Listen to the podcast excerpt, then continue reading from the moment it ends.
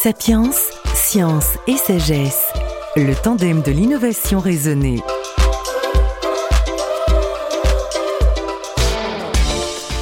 Deuxième partie de notre rencontre avec Jean Zanutini, directeur général de Neoline. Neoline, une start-up qui pense qu'avec près de 5000 ans de pratique de la marine à voile, avec l'appui des technologies les plus modernes et les savoirs de partenaires experts, il est possible de construire des cargos à voile. Rappelons-nous qu'ici ce sont des gens de mer, capitaines de marine marchande et navigateurs, qui portent ce projet. Leur but Utiliser la force du vent pour réduire considérablement à terme les émissions carbone des navires de marine marchande. On le sait, les navires actuels consomment un pétrole très dégradé et donc infailliblement polluant. Cependant, développer un projet de marine marchande à voile n'est pas une petite affaire. Avant de penser aux gros navires, il faut lancer des prototypes à voile. L'idée, c'est de développer des transports de niche et par là même lancer des liaisons spécifiques. Le maître mot, faire avec le vent et en passant là où il est et ralentir la navigation. Jean Zanutini, comment définir ces prototypes? Quelles sont leurs caractéristiques? Nos navires pilotes sont des navires rouliers, c'est-à-dire qu'on les charge de façon horizontale. On pose une porte à l'arrière, il y a une rampe, porte-rampe qu'on pose sur le quai, et on charge de fret en roulant, un peu comme sur un ferry, euh, si certains de vos auditeurs en ont déjà emprunté. Donc ça, c'est le mode de chargement. Donc des navires de 136 mètres par 24 mètres 20 de large, qui peuvent transporter 5000 tonnes. Euh, ils ont la particularité d'avoir une rampe qui permet de prendre des colis jusqu'à 200 tonnes et euh, une hauteur de, garage à l'arrière, ce qu'on appelle l'espace de chargement, on appelle ça le garage, euh, qui, mesure 9 mètres 80. Donc là, on est sur une taille assez exceptionnelle hein, sur le transport maritime, qui permet vraiment de prendre des colis de très très grande dimension. Et en termes de propulsion, donc tout ce qui est au-dessus du garage, au-dessus du pont, est dédié à la propulsion voile, et c'est un gréement duplex. Ça veut dire ce sont donc des mâts euh, disposés par paire sur les, le bordé du navire. Le bordé sont sur les côtés du navire. ce sont des points naturellement forts. Ça permet de descendre les efforts du gréement naturellement sur la coque euh, jusqu'à la quille. Et on va avoir deux couples de mâts, donc quatre mâts en tout, et chacun porte une grand voile et un foc. Ce gréement est en plus rabattable, puisque le, euh, le tirant d'air est de 67 mètres, mais on peut rabattre le gréement euh, de façon à réduire le tirant d'air à 41 mètres 50. C'est très important pour pouvoir aller dans des ports euh, derrière des ponts. Hein, principalement, donc euh, notamment le pont de Saint-Nazaire, hein, qui, qui, est plutôt à, 56 mètres de mémoire, ça dépend de la marée bien sûr.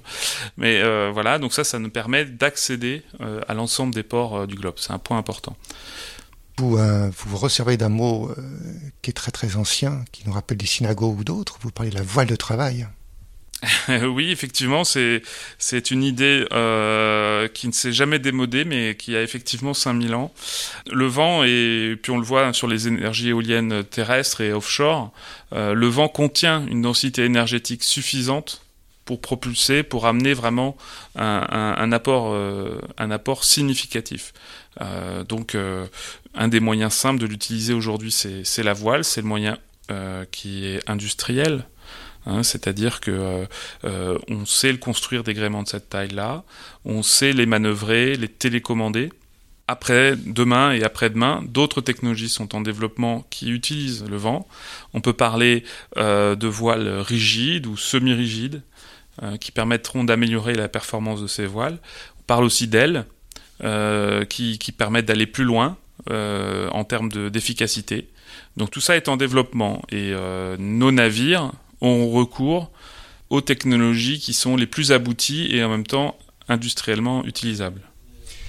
Vous êtes une start-up, vous êtes peu nombreux, vous avez ce projet-là, ce qui fait que vous vous appuyez sur des savoir-faire qui sont extérieurs. Vous avez donc des partenaires pour faire justement ce, travail de recherche, de développement, de test.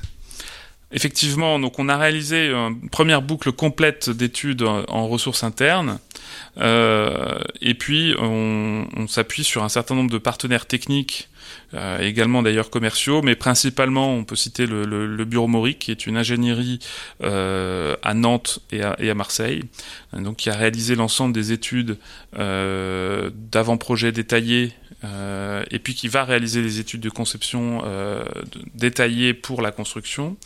Euh, on peut citer également Merfort, hein, qui est une ingénierie basée en Bretagne, dirigée par Michel Desjoyaux et, Denis Juel, qui a conçu le gréement sur la base de notre concept et notamment son système de rabattage.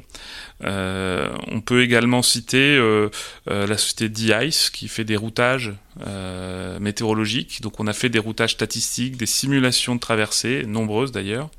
pour l'aspect technique, voilà. Puis après aussi quelques experts et amis qui, qui, nous aident, qui ont l'expérience des grands et voilà.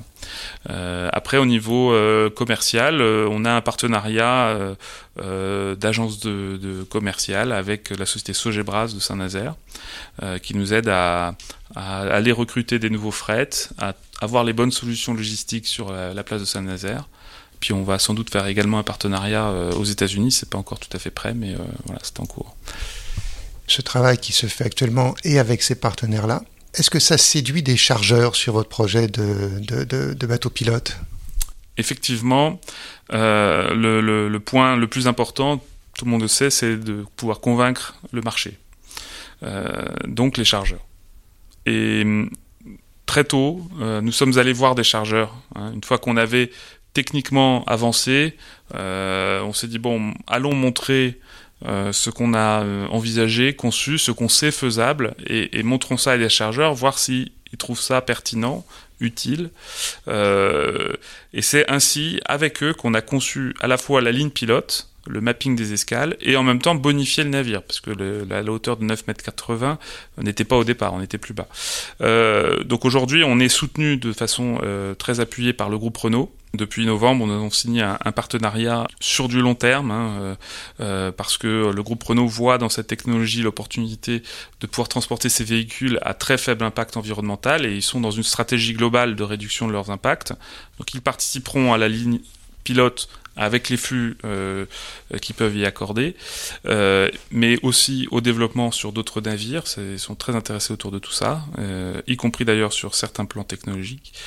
Et puis, il y a également euh, le groupe Manitou et le groupe Beneteau. Euh, donc, euh, le groupe Manitou est une industrie quasiment leader de son marché et qui est implantée en Pays de la Loire, qui produit pour le monde entier des machines de levage, de manutention autour d'Anceny, entre Nantes et Angers, et donc qui a besoin d'un service de proximité capable de transporter ces frettes qui ne rentrent pas dans des conteneurs. C'est ça le truc, c'est qu'on on, évite du préacheminement vers les ports du Nord euh, pour des frettes qui ne sont pas conteneurisées, donc compliquées à transporter par route et puis avec beaucoup d'impact. Et pour le groupe Beneteau, euh, ben faut savoir que Beneteau exporte euh, énormément de bateaux neufs vers les États-Unis. Des voiliers de tourisme des voiliers et puis aussi des bateaux à moteur.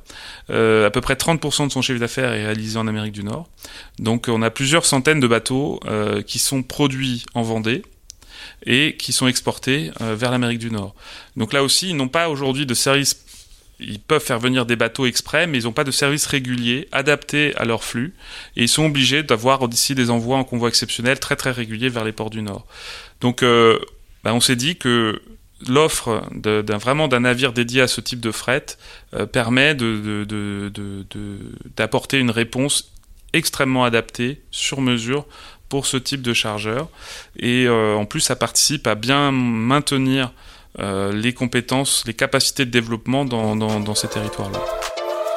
Dans la troisième partie, nous parlerons des lignes de transport envisagées en fonction des frettes particuliers trop haut, ne rentrant pas dans un conteneur. Nous verrons que cela peut redynamiser les ports de la côte atlantique et d'ailleurs.